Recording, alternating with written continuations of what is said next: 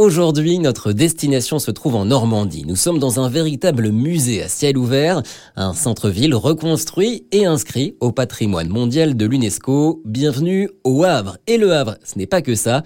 Éric Baudet pour l'Office du tourisme du Havre. Le Havre, c'est aussi le berceau de l'impressionnisme. Claude Monet y a peint euh, le fameux Impression Soleil Levant. Tous les peintres de ce mouvement sont venus ici, que ce soit Pissarro, que ce soit Boudin, bien sûr.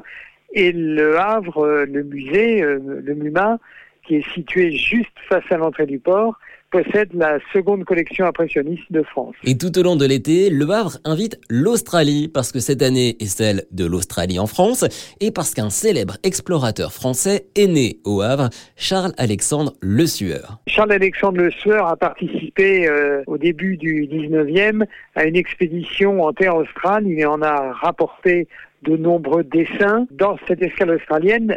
Ces dessins, une partie en tout cas, vont être exposés, mais surtout vont être exposés des œuvres créées spécialement par des artistes australiens de l'art aborigène et on va pouvoir déguster, euh, regarder comment et apprendre comment torréfie euh, le café, sachant que le Havre est euh, le port d'importation du café et que tous les grands négociants du milieu du 19e jusqu'au milieu du 20e ont euh, travaillé et officié au Havre. Un événement à suivre dans l'ancienne halle aux poissons du Havre, un lieu transformé en centre dédié à la culture et au développement durable. Ce week-end aura lieu également le week-end de la glisse. C'est un rendez-vous annuel autour de tous les sports de glisse, alors que ce soit euh, la mer, bien évidemment, avec euh, tout ce qu'on peut avoir, le kitesurf et, et autres, mais aussi avec le skatepark. On a un, un skatepark en plein air qui est un des plus importants de, France et dans lequel euh, ben, il y a des démonstrations euh,